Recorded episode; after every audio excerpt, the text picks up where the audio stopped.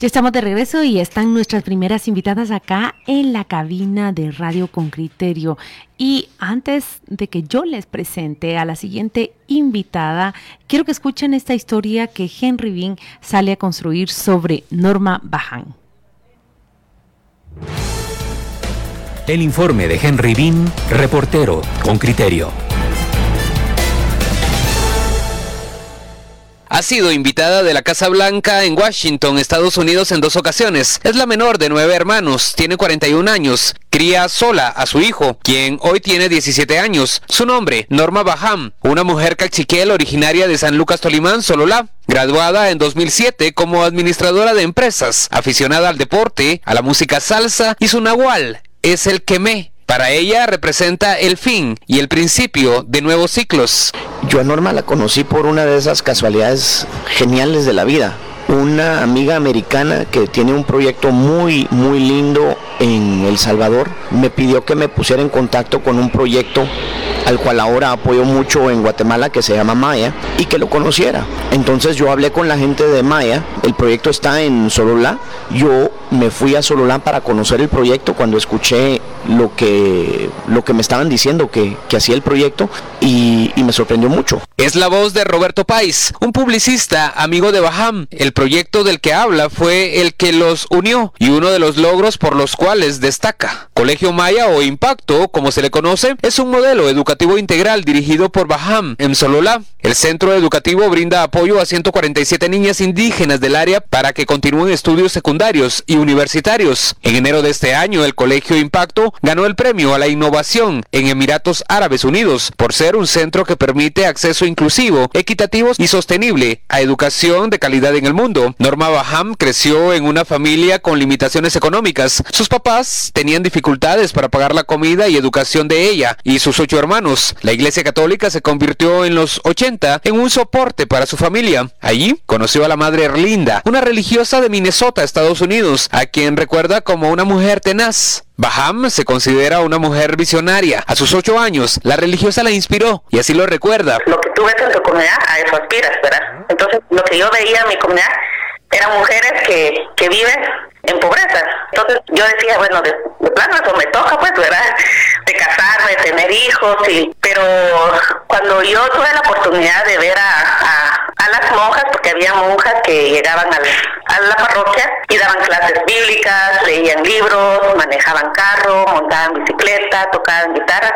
Entonces yo decía, bueno, si ellas hacen eso, ¿por qué yo no puedo hacer lo mismo, verdad? Yo creo que fue como, ellas me inspiraron mucho hacer algo diferente. Y yo creo que fue ahí donde, como tuve un quiebre, parte de lo que yo hago en Maya, Guatemala, es eso, ¿verdad? Como buscar oportunidades para que las niñas se vayan desarrollando. Es la mujer detrás del esfuerzo educativo de esas niñas, con promedios por arriba de 85 puntos, de esas adolescentes que quieren ser ingenieras, doctoras y presidentas. Roberto Pais así lo describe. Yo creo que Norma realmente es eh, la luz, es el espíritu detrás de todo este proyecto. Y si uno habla con las niñas en el Colegio Impacto, estas niñas ven a Norma como su ejemplo. Y esa es, digamos, entre lo mucho que logra el Colegio Impacto y lo que logra Maya, es darles esperanza y darles un camino. Pais se emociona y sus ojos se llenan de lágrimas.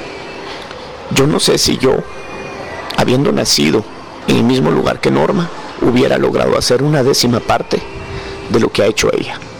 Es más, yo me cuestiono, habiendo tenido todas las oportunidades que yo he tenido, siendo, digamos, un hombre urbano con experiencia en el extranjero de educación, todavía sí yo me cuestiono si yo he hecho la mitad de lo que ha hecho Norma por este país. Norma creo yo que nos invita a cuestionarnos qué hacemos cada día, porque ella todos los días está viendo qué más hace, cómo hace más, ¿Qué más les puedo ofrecer a estas niñas? Como lo marca su Nahual, su vida es de ciclos. Ahora incursiona en el deporte. En mayo participará en un triatlón y en el futuro quiere ser diputada. Henry Bean, Radio con Criterio. Con lo bien que iba Norma la biografía hasta eso de diputada. Todo iba, todo iba perfecto. Todo iba perfecto. Y eso ya, y en el futuro quiere ser diputada, como que ahí, ¡paz! Hombre, eso. que- a ver, esas aspiraciones suyas. Buenos días. Buenos días. Bienvenida. Gracias por la invitación. ¿De, Eh, de verdad te parece que, que termina mal la biografía cuando, cuando se dice que quiere ser diputada? Bueno, otra vez, ¿verdad? El referente que tenemos, ¿quiénes son los diputados ahora? Eh, obviamente, mm, pareciera que sí, ¿verdad? Pero yo creo que lo que queremos es dar un paso más adelante, empezar a, a hacer cambios a través de políticas públicas. Yo creo que eh, a través de Representar varias... población, Ajá, eso hacen los diputados. Sí. Bueno, eso deberían de hacer, sí, pero... Entonces yo creo que ya debemos de incursionarnos más en estos espacios. Yo creo que eh, a pesar del esfuerzo que hacen las organizaciones, eh, como Maya y muchas también, eh, necesitamos este espacio para poder. Norma, me interesa mucho tu visión de, de la educación guatemalteca. Tú estás trabajando por una educación particularmente buena para un grupo de, de niñas, pero ¿cómo ves la educación en general en nuestro país y específicamente en Solola? Bueno, yo creo que los resultados de hace algunas semanas atrás, ¿verdad? Donde nos posicionan... La evaluación diagnóstica. La evaluación diagnóstica, o sea, eso es un, una Eso es radiografía para mí de cómo estamos realmente. Y si ustedes pudieron ver, digamos, las escuelas que sobresalieron son las escuelas que tienen recursos.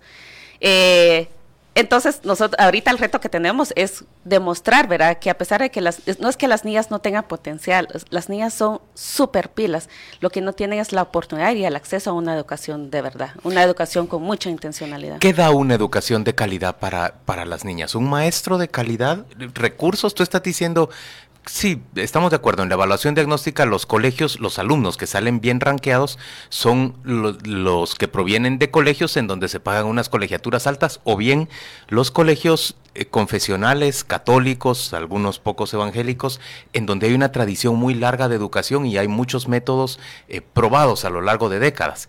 ¿Qué, qué, qué se tiene que lograr realmente para darle calidad a la educación del niño guatemalteco? Sí, Yo, yo pienso que tiene mucho que ver con la, con la intencionalidad con la cual se, des- se depositan los conocimientos. Y estoy hablando de esto porque si ustedes notan, estamos en el siglo XXI, ya hay cosas tan cambiantes que está sucediendo, pero que en, la, en las escuelas no están recibiendo esas capacidades o esas competencias para que estas personas puedan tener éxito e incursionar en un mercado más profesional y, laboral.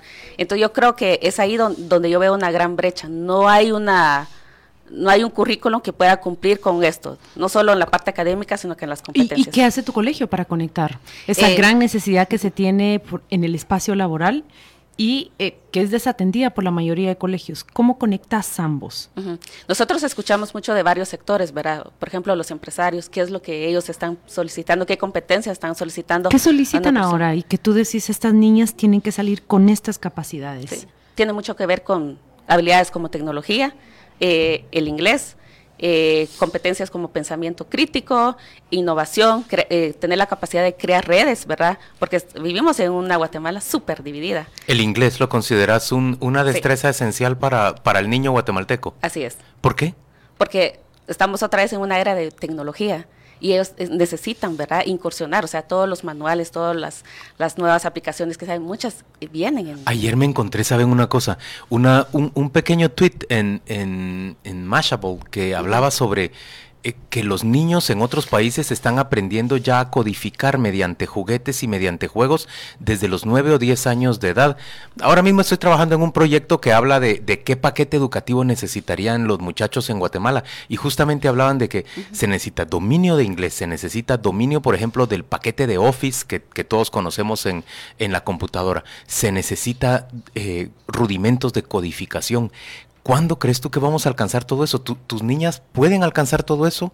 Sí, es, es un reto, la verdad es un gran reto. Nosotros trabajamos con ellas casi ocho horas al día en la escuela, de lunes a viernes. Eh, Están recibiendo un poco más de 200, de 210 días de clases efectivas. Entonces, donde reciben inglés, tecnología, ya la otra semana tenemos a alguien que les va a enseñar a programar, por ejemplo, robots. Entonces, todo esto, y, y todo eso está acompañado de un fuerte currículum de matemática. Yo, yo lo que veo, Norma, eh, en todos estos procesos, en todos estos procesos educativos, más que recursos, que evidentemente hacen falta, es eh, eh, innovación, es capacidad de entender. Eh, porque estamos diciendo, hace falta pensamiento crítico. El pensamiento crítico no requiere recursos, entre comillas, claro que se requieren recursos. Hace falta ver que hay que educar en inglés, pero, hay que verlo. Lo, lo que yo veo que el sistema está atrasado más que por recursos, que no digo que no falte, ¿verdad? Por una falta de visión de quienes gestionan el proceso, eh, que dedican lo poco que hay digamos, a, a, dispendio más que concentrarlo como ustedes hacen. Sí, porque a estas alturas, por ejemplo, si yo lo que yo veo en la comunidad, y por eso fue que intencionalmente la escuela está posicionada a una comunidad de Sololá, es de que las, las personas alrededor empiecen a ver de que si realmente se hace bien la educación, o sea, podemos llegar a tener un gran impacto. Norma, yo quiero que le contes a los oyentes con criterio la historia de por qué fundaste el colegio. Eh, al principio, lo voy a contar brevemente, ella impulsó el apoyo de becas para niñas de la comunidad en Sololá en el sistema público, pero se dio cuenta que había una gran limitante y entonces salta a fundar el colegio. Conta esa historia, por favor. Sí. Eh, como todo, toda iniciativa nace a través de una necesidad y una necesidad grande que vimos en ese entonces, en el 2008, es de que muchas de las niñas en Sololá no tenían la oportunidad de, seguir con sus estudios secundarios. Entonces, eh, nosotros empezamos a proporcionar becas a niñas para que pudieran ir a sus escuelas de su comunidad y fueron. Pero eh, cuando se estaban graduando diversificados nos dimos cuenta de dos cosas. Primero, que estas niñas a través de la formación paralela que nosotros dábamos sobre liderazgo, comunicación, asertividad, eh, pensamiento crítico, empezaron ya a cuestionar ciertas cosas en las escuelas. Entonces los maestros decían, eh, pues ya las etiquetaron como las que las rebeldes, incluso una de ellas perdió un curso por cuestionar al profesor. en fin, ¿verdad? y ellas ya no se sentían bien. Entonces ellas tenían ya voz para opinar, voz para eh, cuestionar y empezaron a ser eh, bloqueados de parte del, sistema público, de las escuelas del sistema público. Luego eh, no tenían las suficientes bases para continuar con la universidad y eran mujeres increíbles, jóvenes increíbles que tenían las ganas de, de estudiar, de estudiar medicina, pero no, no, sus competencias no les ayudaban con eso. Entonces, por eso fue que creamos el colegio. ¿Y qué ha cambiado en en el colegio, ¿qué método se sigue para garantizar? Ya, nos dijiste que, hay una fuerte formación en matemáticas, que, hay una serie de destrezas que se les inculcan o se les desarrollan a las niñas que, están bien diseñadas. Pero ¿qué ha cambiado básicamente? ¿Cómo escogiste a los maestros? ¿Cómo se da, cómo se le provee calidad en educación a los niños? Ah, esto es, bien complejo, es, grande, pero... Complejo. Sí, eh, bueno, las tres áreas, ¿verdad? De, una ocasión tiene que ver con pedagogía, eh, con competencias y con evaluaciones, evaluaciones formativas y sumativas. Entonces, cada educador en el colegio llega a tener una formación aproximadamente de cinco horas a la semana de, desarrollo profesional, que va, se viene desde... Si yo soy profesor en tu colegio, yo tengo que formarme cinco horas cada semana constantemente. No puedo solo impartir mis clases, sino a, la vez yo tengo que estarme educando a mí mismo. Así es, que tiene que ver desde el, de gerenciar la clase, por ejemplo, cómo circular, cómo ver si realmente todos están aprendiendo en eh, el tema, cómo hacer la diferenciación de alumnos, o sea, desde gerenciar clases, desde empezar a, crear evidencias dentro de las clases sobre pensamiento crítico, sobre excelencia, o cómo hacer las evaluaciones que llegan a cumplir los estándares académicos del currículum. ¿Y, y la gestión? La gestión de, escolar, por ejemplo... La dirección. bueno, sí, pero más que la propia dirección, eh, eh, el, sistema de gestión, eh, los papás cómo entran en estas cuestiones, si es que entran, o, la comunidad cómo entra a, gestionar todo el proceso educativo, si es que entra. Sí, no, y entran. Entonces, para terminar de concluir con los maestros, reciben cinco horas semanales. Acompañado de esto, tenemos sesiones de observación y coaching. Hay un experto que está observando las clases y está diciendo eh, qué es lo que va bien o qué necesita mejorar una hora a la semana, tiene observación, sesiones de coaching y revisión de currículum. Norma, pero eso me habla a mí. colegio. pero eso es caro, o sea, porque estás manteniendo un supervisor, estás haciendo que los maestros se capaciten constantemente y para eso requerirán una guía y, y una instrucción. ¿Cuánto gana un maestro? ¿Cuánto personal tienen ustedes en ese colegio? Tenemos ahorita, contamos con 11 maestros y acompañado de esto hay mentoras también que son las que dan eh, sesiones de coaching también a cada una de las alumnas para que logren sus metas y competencias. ¿Y, los salarios, el nivel de los salarios, cuál es? Está alrededor de 3.000 a 4.000 quetzales. ¿Eso es eh, competitivo con el sistema escolar público? Así es. Y los maestros están satisfechos y están contentos dando esas clases. ¿Cómo recibís a los maestros? ¿Cómo reclutas a los maestros? ¿Cómo los identificas? es, es proceso largo también, pero yo creo que lo que buscamos, eh, en primer lugar, porque eso también fue algo bien difícil para nosotros reclutar a los maestros, porque otra vez, para tener todas esas competencias, decíamos, bueno, entonces, plano hay que llamar a extranjeros, ¿verdad? pero mi visión era, o sea, ¿por qué siempre lo fuera es lo mejor? O sea, los, yo creo mucho en la, potencialidad de la mujer acá y el 100% de los maestros son mujeres. Entonces, buscamos las competencias mínimas, ¿verdad? En, en, conocimiento académico y luego nosotros los fuimos formando para otra vez dar ese modelo a las comunidades de que las mismas personas de la comunidad, si se invierten bien, pueden hacer el cambio desde sus comunidades. Estás tratando de decir que las 11 maestras que están a cargo de los grados son de Sololá, que se han graduado en sus diferentes especialidades. Tienes tu profesora de matemática, de comunicación y lenguaje, y son originarias de ahí. ¿Te fue difícil conseguirlas? Sí, es bastante difícil. Nosotros cada vez que reclutamos a alguien nos llega alrededor de 200 currículums y existe, es bien difícil. Cada vez que abrís una plaza, 200 currículums. Sí, entonces es bien difícil encontrar a alguien con los conocimientos eh, técnicos, pero también con el compromiso y el corazón de, de, ver esta educación que es algo que va a sacar adelante Guatemala. Bueno, eso lo único que dice es que tenemos muchos maestros que no sirven para nada. Eh, eh, eso es lo que, lo que se pone, que ha sido la crítica que siempre ha habido al sistema público. Una, una, y al sistema privado, que el 90% de los alumnos guatemaltecos que salieron mal evaluados en lo que tú decís vienen del sistema privado y que igualmente salen muy mal. Pues. Bueno, la, diferencia es que, que, en un sistema privado como el que ella organiza, contrata a quien quiere. Ahí está la clave. De mil seleccionas al bueno. El problema es por qué de mil no se producen 900 buenos. Esa, esa es que es la reforma del sistema educativo que llevamos sin producir en este país producto de cosas que no vienen a cuenta ahora. Respecto a lo que dice Pedro, yo creo que es una reforma que tiene que darse tanto en el sector público como en el sector privado. Así es. Porque son egresados del sector privado el 90% de los alumnos que salen mal evaluados en ese sistema, en esa prueba que tú decías. Pero hay un oyente con criterio, se llama Israel, que está planteándote esta pregunta. Eh, ¿Es más importante aprender el cachiquel o el inglés? Ah, las niñas aprenden ambas. Para nosotros los tres idiomas son importantes porque las niñas vienen con un idioma eh, eh, ¿Materno? que es el cachiquel. Eh, van perfeccionando su español y aprendiendo el inglés. Entonces, ellas reciben los tres idiomas al mismo nivel. Se estudian los tres idiomas. Se estudian los tres idiomas. Es un colegio en el que se hablan tres idiomas habitualmente. Así es. Y tus, tus maestros y, y tus mentores tienen que hablar los tres idiomas o, o, con que hablen uno de los tres es suficiente? Dos de los tres tienen que hablar. Dos de los tres, esa es la obligación. ¿Cuál es el tamaño de la operación de tu colegio? ¿Cuánto te cuesta a ti echarlo a andar? ¿Estás dedicada a actividades en donde recaudas fondos y a socializar lo que Maya GT está haciendo en Solola? Habla también de esas actividades. Ajá, sí. Y respondiendo también a la pregunta acá sobre los cómo participan los padres de familia, eh, hay un acompañamiento muy intencional para los padres de familia. Sí o sí, ellos tienen que llegar a la escuela para saber cómo va, va rindiendo sus hijos, también creándose sus propias metas para que las niñas puedan tener éxito en, su colegio. Entonces los mismos padres adoptan las competencias que nosotros le enseñamos a las niñas, lo adoptan para su propia familia. Y entonces todo ese eh, programa de acompañamiento eh, sí requiere eh, financiamiento, ¿verdad?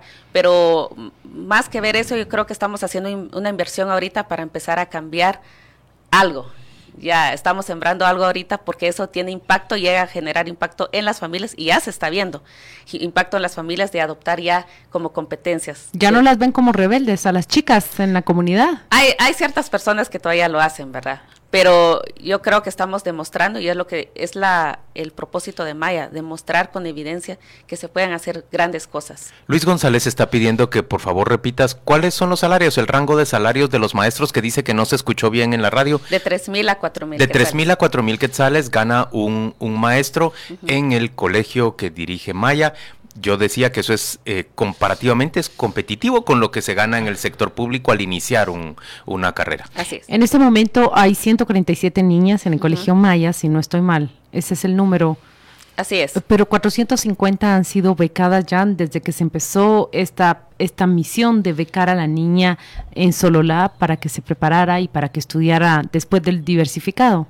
Así es, sí. Cuando empezamos en el 2008, del 2008 para... Eh, a la fecha todavía hay niñas que están en la universidad y eso sí es un gran dato, o sea, casi el 60% de las jóvenes egresadas han ido a la universidad y eso no se da en las comunidades de Solola. Eh, eh, Norma, ¿cuántas veces se han acercado a ustedes a aprender el modelo?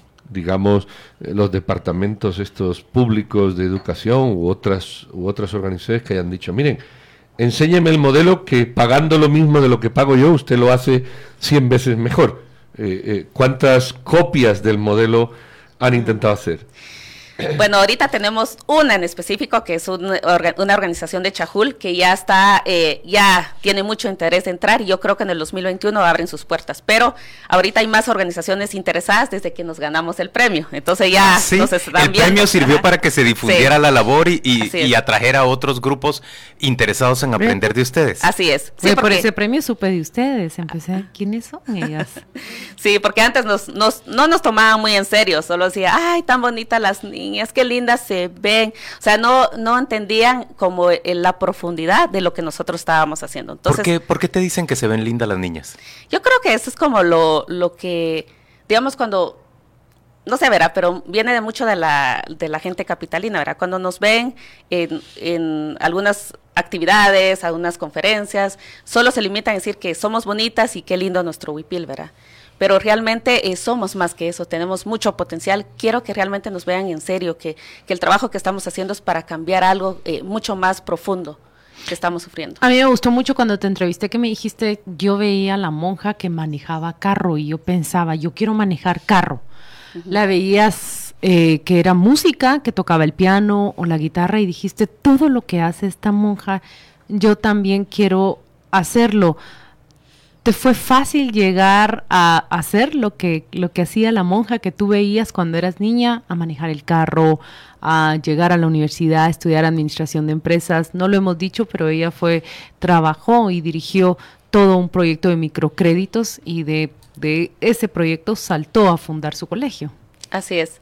Sí, no fue fácil. La verdad, hay muchos obstáculos, eh, hay muchos retos, hay mucha presión social.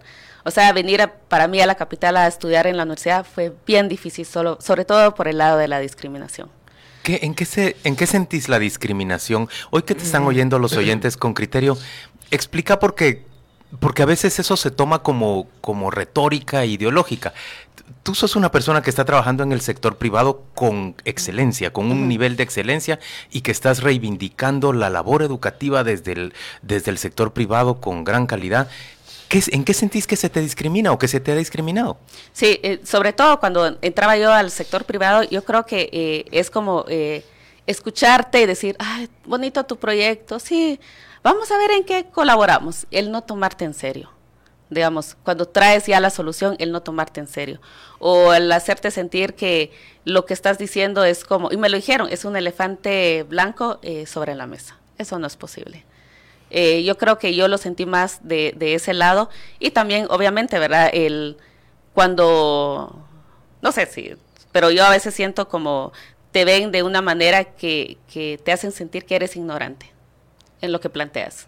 Condescendencia y, y, digamos, eh, eh, poco valor, poco valor hacia lo que tú estás haciendo. Pero ¿qué hacías con esos sentimientos? ¿Cómo los superaste? ¿Cómo dijiste, bueno, a esto no, no le voy a poner atención, lo voy a dejar por un lado, es parte de lo que hay y, tengo que mostrar todo lo contrario. Sí, yo creo que ah, una característica que yo tengo de mi familia es que somos muy perseverantes y trabajadores. ¿Verdad? Y también otras organizaciones, otras mujeres que me encontré el camino como Tete del CID, Jess Winner, que me empujaron a decir, no, vamos a poder hacerlo, vas, vas a tener que hacerlo, ¿verdad? Porque ellos veían el potencial en mí, que es lo mismo que hacemos con las niñas, ¿verdad? Vemos el potencial que tienen ellas, no trabajamos en base, en base a lo que les hace falta, sino que trabajamos en base a lo que ellas pueden hacer. Vamos a hacer una pausa comercial y vamos a volver, Norma, con preguntas que están planteando eh, nuestros oyentes. Te preguntan, por ejemplo, si tú tienes financiamiento y si ese financiamiento se da a cambio de algún condicionamiento para ustedes. Pausa y ya regresamos. Estamos de vuelta y en el set se encuentra Norma Baján. Ella es la fundadora del Colegio Maya GT ubicado en Sololá. Es que la directora de 147 niñas que en la comunidad empezaron a ver como rebeldes, pero pronto el tiempo se ha encargado de mostrar que no son rebeldes, sino que son niñas que tienen sueños. Hay una ingeniera, ¿verdad?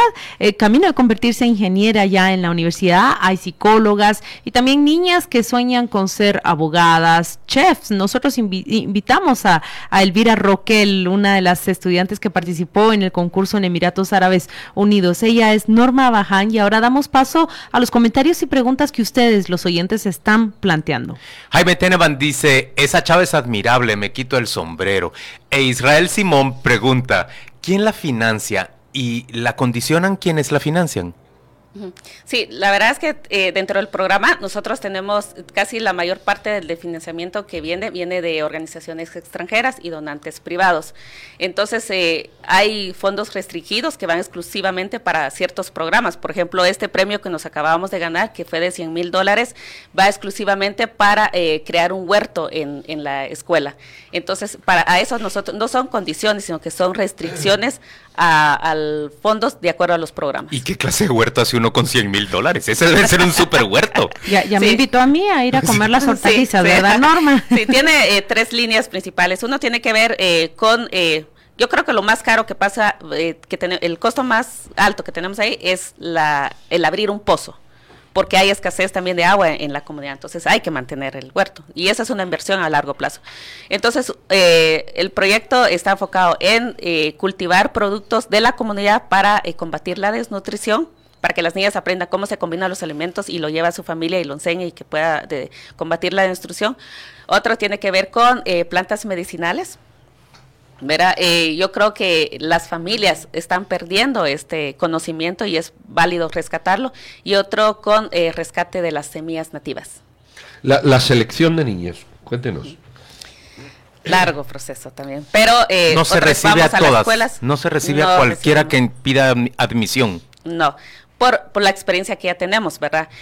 Porque esta es una única oportunidad. La niña que lo toma va y la si la niña porque nos ha pasado, si la niña tiene el deseo, tiene las ganas, pero la familia no apoya, porque para nosotros es importante que la familia apoye el, proceso, si la familia no está comprometida, la niña no puede recibir una beca, porque eso es una cuestión familiar. Eh, hacemos la convocatoria en las escuelas, hablamos sobre las becas, eh, ellas tienen que hacer como su, su carta donde cuentan su sueño más grande. ¿Por qué quieren la beca? ¿Por qué quieren estudiar? ¿Qué te sorprendió esas cartas? Quiero oh, es hay cartas poderosas, muy poderosas. Una de ellas, por ejemplo, eh, sueña con encontrar la cura al cáncer o eh, crear un hospital en, su comunidad porque las madres que son atendidas por comadronas no es, no es un no es seguro o a veces se complican los partos y hay que llevarlos al hospital y no existe ese recurso en su comunidad, como cosas así. Y eso es algo súper valioso en las niñas porque no piensan solo en ellas, sino que siempre piensan en cómo devolver eso a su comunidad. Eh, y luego eh, seguimos con el proceso, padres involucrados, eh, capacidad intelectual o qué otros ¿Qué otros procesos se siguen para la...? Entonces vemos su carta, hacemos una entrevista, hacemos un estudio socioeconómico en las casas de las familias, entrevistamos a los padres, em, hacen evaluaciones para ver su nivel de matemática y, y, lectura, porque eso nos va a ayudar a nosotros a prepararnos de cómo las vamos a recibir. Y sí, vienen con conocimientos bien bajos. ¿Desde qué edad? Porque ¿desde qué edad reciben? ¿Cómo? ¿Desde qué edad reciben las? Ah, eh, son las niñas que están terminando su sexto primaria. Entonces empezamos el proceso de selección con ellas en febrero y termina en junio. Es un proceso largo. Si pasan todos los filtros, ellas en julio empiezan todos los domingos a participar ya en el colegio para reforzar sus conocimientos en matemática y lectura. Domingo, la niña tiene que esforzarse con un día extra de estudios para ponerse al día. Así es, entran a las siete y media de la mañana, salen a las cuatro de la tarde todos los domingos. Hasta, Son los propedéuticos prácticamente. Exactamente. Hasta eh, mediados de noviembre. Terminan mediados de noviembre. ese es el filtro para decidir si entran o no entran. Fíjate que a ellos se les escapó un dato muy importante que hice cuando arrancamos la entrevista. Tú dijiste ¿Cuántos son los días lectivos que, que cumple Maya? Las niñas en Maya no son los 180. más, de 210, más de 210. Incluso horas de lectura, ellas llegan a tener entre 260 a 280 horas de lectura todo el año. ¿Te cuesta hacer que las niñas lean? Eh, me pregunto si en tu comunidad, si en tu área, los niños tienen tanta estimulación con, con videos y con aparatitos que, que hay una riña ahí entre poner su atención en, pantallas y en imágenes o poner la atención en páginas llenas de letras? Bueno, la metodología aborda ambas cosas, pero yo siento que la clave de, yo no soy pedagoga, yo estoy aprendiendo también el proceso que soy administradora. Ya quisieran los pedagogos saber lo que tú sabes. Entonces, pero cada libro que leen las niñas tiene una intencionalidad muy fuerte. Entonces las niñas, las chiquitas, las que están terminando sexto primaria en los domingos, les damos dos libros para que lean que tienen que ver con su identidad. Y uno de esos libros se llama Yo me llamo María Isabel. Y se conecta tanto con su realidad que eso es mágico. Solamente surge y es aman ahora eh, leer. A María Isabel, es que te iba a decir, amanecimos eh, saludando a todos los chicos que van justamente al colegio, cuyos padres los castigan, dijimos nosotros, escuchando radio con criterio. Pero esa es una pregunta muy frecuente de los padres. ¿Qué libros les damos a leer a los que están en la secundaria o en la primaria para que estén encantados y fascinados con la lectura?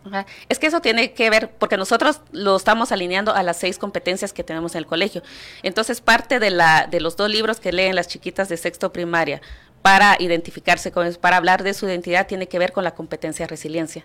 Y así nos vamos. Después hay otra competencia del año que tiene que ver con la excelencia y jalamos estos libros para estos, para esta competencia. resiliencia, excelencia, eh, la capacidad de crear redes, eh, innovar y emprender, voz empoderada y pensamiento crítico. Miren, esas son las, esas son las competencias que se desarrollan en las niñas. Tengo una pregunta de ¿por qué educación diferenciada? ¿Por qué solo niñas? ¿Por qué no mezclar hombres con mujeres? Y aquí te están oyendo, espero yo, eh, muchos maestros y, y, quizá los directores de las escuelas de APTE que todo el tiempo se ufanan de que buena parte de su, del buen rendimiento de sus alumnos en la evaluación diagnóstica tiene que ver con la educación diferenciada.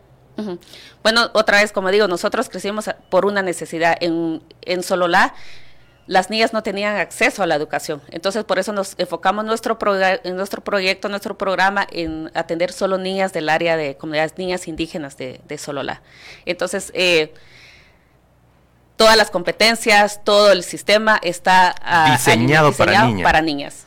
Pero ¿crees que tendrías un, un, rendimiento distinto? Sí, tendrías que rediseñar los contenidos si incluyeras varones, sí. Sí, tendría que reconstruirlo. ¿En qué comunidad queda, preguntan?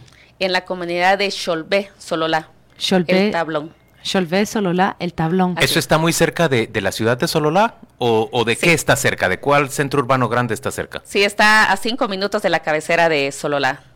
Yo, yo voy a llegar a visitarte. Yo quisiera ir a conocer el, colegio. Ah, un, gran gusto tenerte hoy aquí, Norma. Un gran, ejemplo, gran ejemplo de educadora. Miren, hay una pregunta. Ya hablamos sobre el colegio y sobre esa gran maratón, si no triatlón, que ha corrido fundándolo la última pregunta, ¿ya estás preparada para la triatlón? Me falta todavía la bicicleta, pero ahí vamos, practicando en mis tiempos libres. Muchos éxitos, vamos a estar pendientes de cómo te va en esa gran competencia en donde vas a tener que aplicar justamente todos esos principios que hablas, la resiliencia, la capacidad, adaptarte al clima, a tu propio cuerpo y a las exigencias de una competencia. Un oyente con criterio te está mandando ya el dato de una organización, Living Water International, que, que te ofrece abrir el pozo eh, sin costo alguno para ahora te paso el dato, ya está el, contacto. Gracias Norma y muchas, felicidades en este 8 de marzo. muchas gracias. Feliz día. Oyentes con criterio.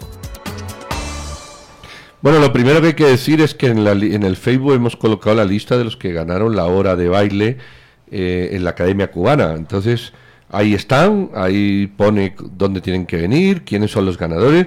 Así que si este fin de semana ustedes no se acercan, la semana que viene, evidentemente. Voy a ir a bailar yo. Retiramos eso y las volvemos a. Voy a bailar yo. para quienes quieran ir. Ahí está la lista en el Facebook. Gaby, vamos a bailar. Vamos a bailar salsa cubana entonces. Miren cómo es. Elmer Gamarro ya, ya, ya está depositando su voto para diputada de Norma Baján. Ella no participa en, en esas competencias, se está preparando para una triatlón y está dedicada exclusivamente a su colegio, pero vamos a llegarle a decir que solo lo mencionó, se rió bastante y ya tiene un voto, miren. Ángel Cabrera dice, super programa, me encantó esta entrevista, inspira escuchar a personas así. Muy buena entrevista también, espectacular, nos dice Elmer y también Eduardo Aguilar. Ingrid de Montoya nos dice, Escucho hablar a la invitada y ella menciona algo sumamente importante en el proceso de enseñanza-aprendizaje que UNESCO ha demostrado, las estrategias socioafectivas. Para el Mineduc y los maestros que trabajan ahí, es difícil generar cambios cuando la familia y los papás no están comprometidos. Existen buenos maestros, pero la resistencia es grande. Esto lo suscribe Ingrid de Montoya. Israel Simón, quien, quien le envió la pregunta a Norma respecto a, si debería ser prioritario el, aprendizaje del cachiquel o el inglés, y ya sabe usted cómo lo respondió ella, eh, dice, excelente entrevista esa, es, es motivante escuchar a una persona así. Bueno, yo creo que, que doña Norma lo que pone sobre la mesa es que se puede con lo que hay y no es necesario, a veces, más que mucha voluntad, y otras cosas, ¿verdad? Nada, nada, pero con lo que hay se puede hacer. La pregunta que habría que hacer eh, sobre la reflexión o sobre el trabajo que ella hace es, ¿por qué si ella pagando esos salarios que ha dicho, exigiendo a los maestros todo lo que ha dicho, eh, generando dinámicas eh, sobre seis ejes que también ha aclarado por qué razón ella consigue el éxito y, y el sistema y el sistema fracasa. Y entonces ahí habría que ver cuáles son los, los, vectores sobre los que realmente hay que incidir desde la perspectiva de la gestión pública. ¿verdad? Pero yo, bueno, tú, vos, vos te centras en la gestión pública, yo lo, yo luego eh, generalizaría hacia la gestión pública y hacia la gestión privada. Bueno, esta es la gestión privada. Por el dato... Pero bueno, pero tenés 3.000 colegios Esta es la excepción de la gestión privada. No, tampoco es la excepción. Sí, bueno, eh, esto y los colegios de élite. Pero, Pedro, voltea a ver al dato 90% de los egresados de diversificado en Guatemala provienen de colegios privados. De esos muchachos que egresan, 9 fracasan en la prueba de matemáticas y 7 fracasan en la prueba de comprensión de lectura. Estoy de acuerdo en que debemos ser especialmente críticos con el sistema de educación público porque es el que financiamos todos y porque es el que realmente le va a dar oportunidades a, la generalidad de la población. Pero creo que es miope no percatarse de que también esas mismas críticas son válidas y esenciales de tener en cuenta para el sector privado. Aplicables a 2.800 colegios que no, mm, de verdad, no superan ninguna de esas pruebas. 2.800 colegios. Yo lo que no veo, los papás. Yo, yo, lo que no veo es de dónde saquéis los datos. Del ranking de colegios y de las pruebas. ¿Me estáis diciendo que hay más colegios privados que públicos? Sí, es que, es que el, el sistema de educación pública tiene muy poco institutos. El nivel de ¿Pero habláis de institutos o, en general de colegios? De, secundaria, de, ah, diversificado. Educación básica y luego de diversificado. En Guatemala, desafortunadamente, la inversión se ha concentrado básicamente en dar cobertura universal primaria en el sistema público.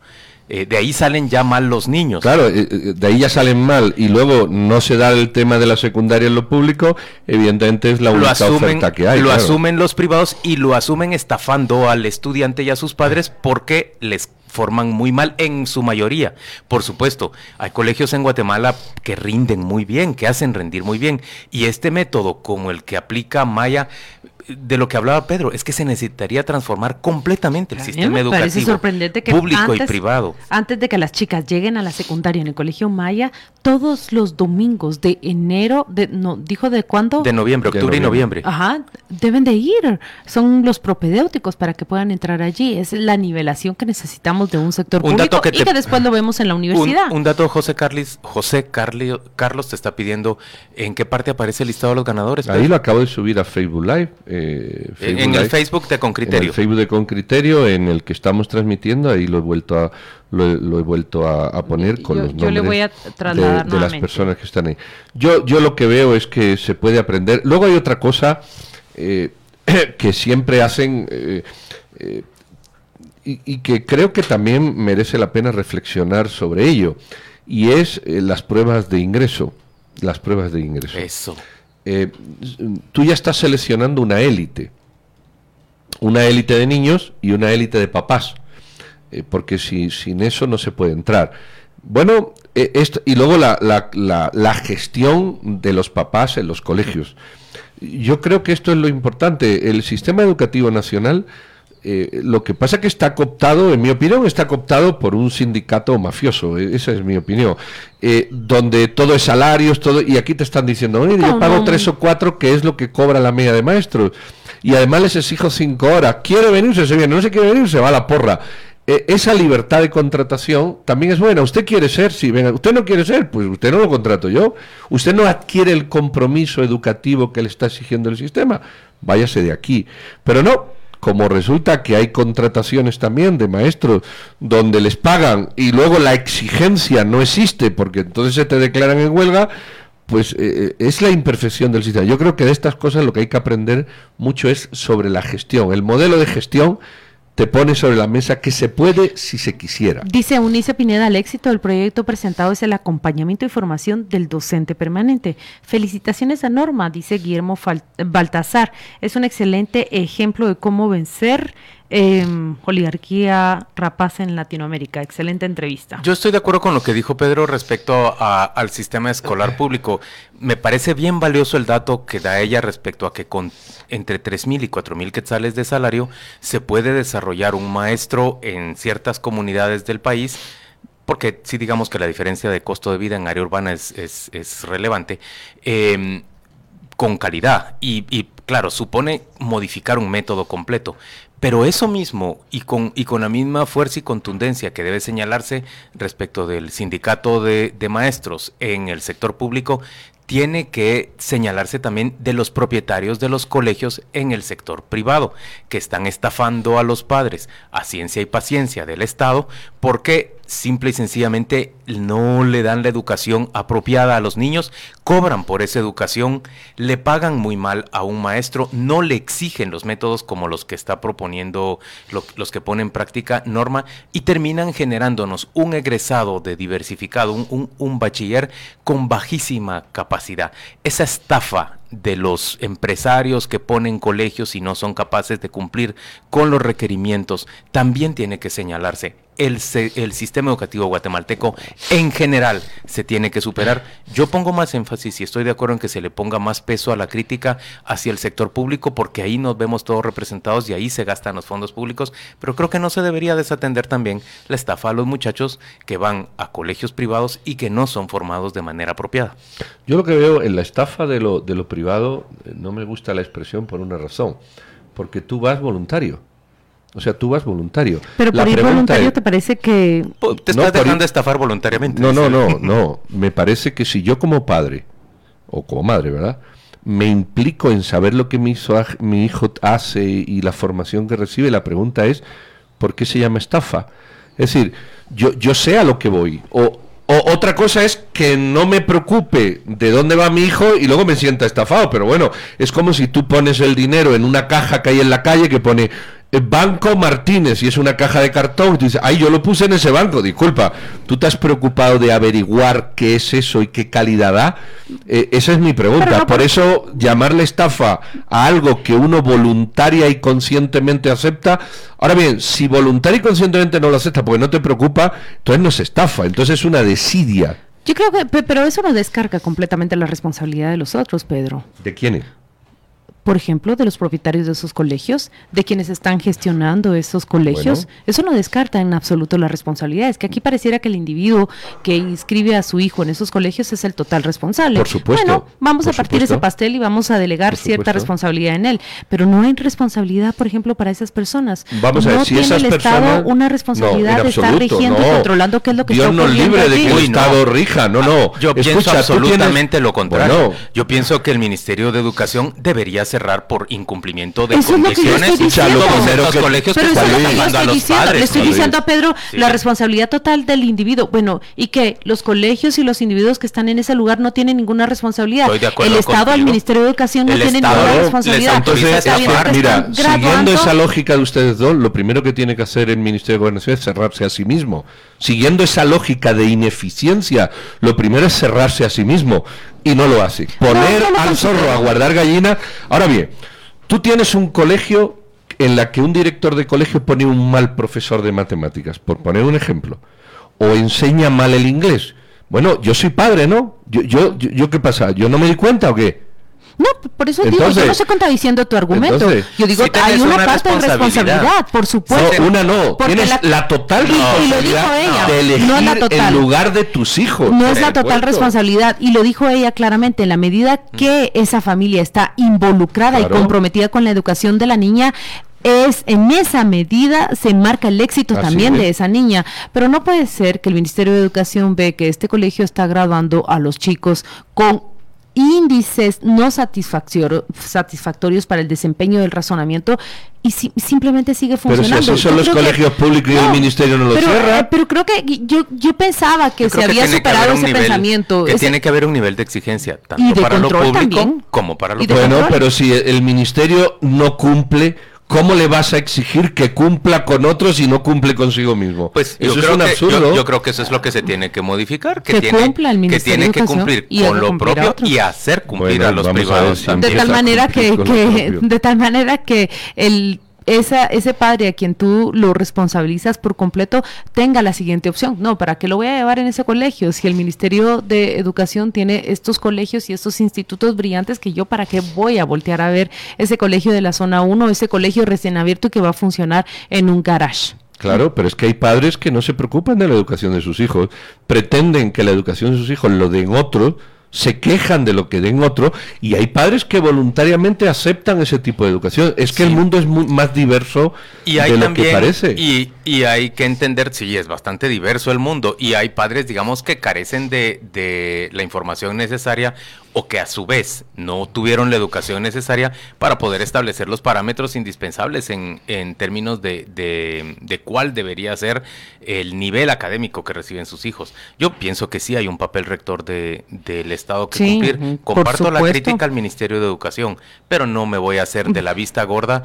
con, con la irresponsabilidad y la estafa que se comete también desde el sector Miren que privado. esa necesidad de regular y de vigilar y de normar ha sido superada ya a través del 2008 y 2009. La crisis económica si algo le enseñó a Estados Unidos que no se podía dejar a los bancos, a las financieras ir y correr libremente sin ni siquiera una vigilancia, un control mínimo por la debacle que provocaron. ¿Y quién salió a rescatarlos? Allí sí, ¿verdad? Allí sí debió funcionar el Estado. No, Vamos ahí salió el Estado, comercial. ahí salió el Estado clientelar, las hubiera dejado quebrar, nunca más hubiera ocurrido. ¿Sabes qué ha aprendido la General Motor? Que puede hacer lo que le dé la gana, que siempre habrá un presidente que le va a dar 20 mil millones de dólares si quiebra. Eso aprendieron las grandes empresas en vez de quebrar. ¿Sabes qué hizo el Estado? Atenderla, en vez de dejarlas quebrar, cosa que no hace ni contigo ni Bueno, conmigo. habría Ah, que bueno. ver cómo también funcionó con los bancos. Vamos a la pausa comercial, jóvenes. Ya dejen de estar peleando. Solo en esa se pasan todo el día.